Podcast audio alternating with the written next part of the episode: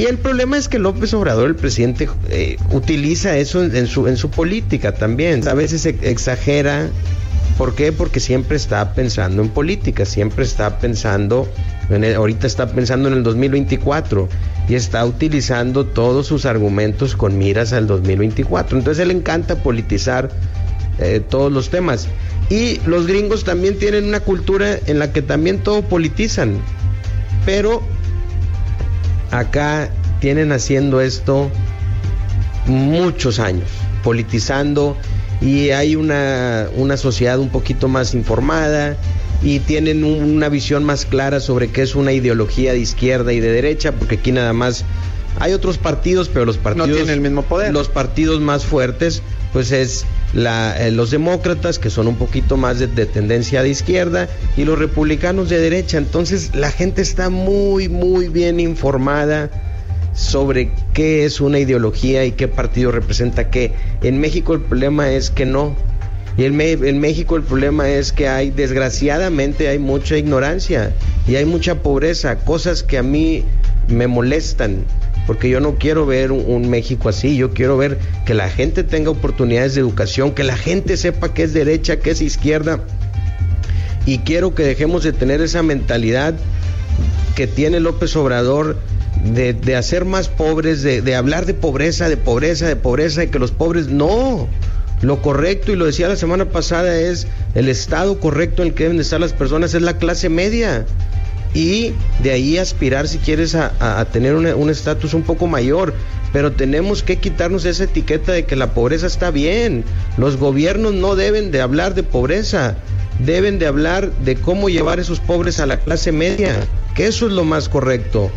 Que todos tengan mayores oportunidades. Si te fijas, el americano siempre está tratando de mantener a su gente en la clase media, las mayorías en la clase media. Sea republicano, demócrata, siempre están tratando de que la gente esté en clase media. Aquí no, aquí la, pobreza extrema es muy, muy inferior. En México estás hablando de 60 millones de pobres, 65 y casi 10 mil. de la población. Aquí no es el, la balanza no está así tan mal, tan desproporcionada. Y con López Obrador han crecido ya casi 3, 4 millones más a la pobreza.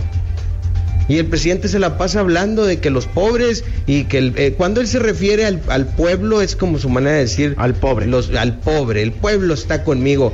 Pero nada más está exaltando la pobreza y no, la mentalidad es crear educación y, y, y, que el pueblo decida, que el pueblo no haya ignorancia, que el pueblo tenga la capacidad de decir esto es derecha, esto es izquierda, este partido funciona por esto, esto.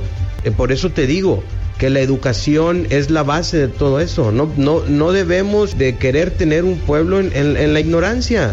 Hay que crear más educación, crear más, más fuentes para que la gente se eduque. A lo que iba es que me gusta, lo que sí me gusta es que López Obrador en parte con esta pelea que trae entre derecha, izquierda y conservadores y todo eso, en parte se está educando el pueblo en, saber de que hay dos extremos, la derecha y la izquierda.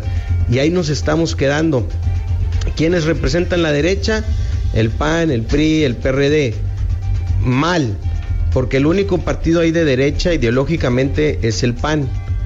El PRI tiene centro, derecha, centro, izquierda, porque el, PRI se formó con el nacionalismo revolucionario, luego fue de izquierda y cuando llega Salinas con Colosio ahí, se mueven hacia el liberalismo social y, se cambian un poquito y dejan la corriente socialista y, de izquierda a un lado, del nacionalismo revolucionario. El PRD pues se supone que es eh, de, izquierda, ¿verdad? Similar a, los pensamientos de, de Morena y ahora están los tres juntos ahí. ¿Cuál ha sido el problema? Y lo platicaba el fin de semana con un amigo en Reynosa, Pedro Castorena. Y le dije, bueno, Pedro, ¿y tú qué crees que está pasando en México con el PAN, PRI, PRD? Dijo, mira, el problema con ellos, y es cierto, le dije, ¿qué razón tienes? Es que no han querido, no se han querido asumir como conservadores y como de derecha. Les dicen que son conservadores, son de derecha. No, no, nosotros, nosotros no no tienen un plan definido, tienen miedo de asumirse como la derecha oficial de México y como conservadores, que no tienen nada de malo. Y en este caso es importante en la política que se asuman las ideologías bien. No hay ese carácter suficiente. No, no hay un carácter para. ¿No hay hoy un líder opositor? ¿Santiago Krill no será? No, hombre, no, de la oposición no hay ninguno, mi hermano. ¿Vicente Fox? Ninguno. Mira, los presidentes de los partidos están al perro, como dice. Eh, este muchacho Marco Cortés, pues no, no te inspira nada, no tiene un liderazgo. Ves sus tweets, no. Mira, es más, hasta el jefe Diego te, te, te inspira más cuando, cuando lo cuando lo escuchas o cuando habla, te habla con más seguridad, es un opositor pues más Bueno, pues más es que reconocido. estás hablando del jefe Diego. Tendrá su historia y lo que tú quieras, pero a la hora que habla es diferente, hay liderazgo. Este otro hombre eh, del PRI, Alito. No, no, no, pues no, no, no, no, no, yo no sé qué está haciendo ahí. Entonces, y Jesús no, Zambrano, ahí te encargo. es Tampoco, no hay este, liderazgo, no hay nada y no hay credibilidad. Entonces, por eso están como están, por eso está así el PRI y el PAN, porque no se han unido y decir, bueno, el líder de este movimiento es tal, y buscar una persona nueva, una persona limpia, con visión, con carácter, con emoción y que mueva las masas. La gente ahí la tienen y lo reconoció el presidente López Obrador hace tiempo que dijo, yo creo que los conservadores más o menos son unos 25 millones de personas. Oye, pues con eso puedes ganar una elección. Pues sí. El presidente ganó con 30 millones de votos en un grado porque tuvo a la clase media.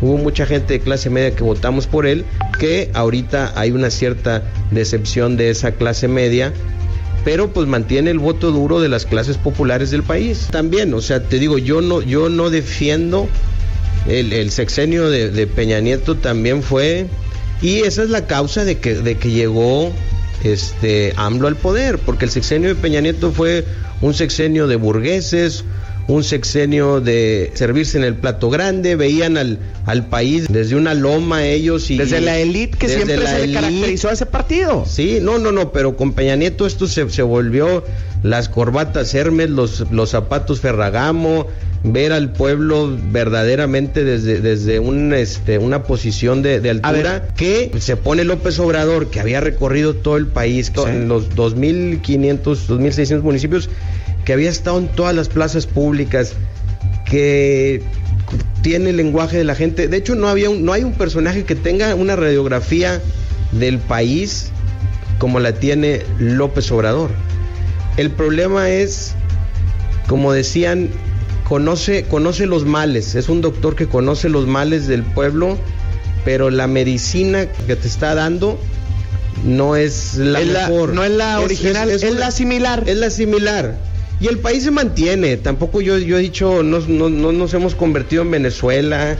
La economía ahí se mantiene. Pensábamos que iba a estar peor. Te digo, los indicadores financieros no son tan malos. Claro, podríamos estar creciendo mucho más, podríamos estar aprovechando otras Juan, oportunidades. Gracias, mi querido Juan Eliseo González, director de la revista Progreso Tamaulipas.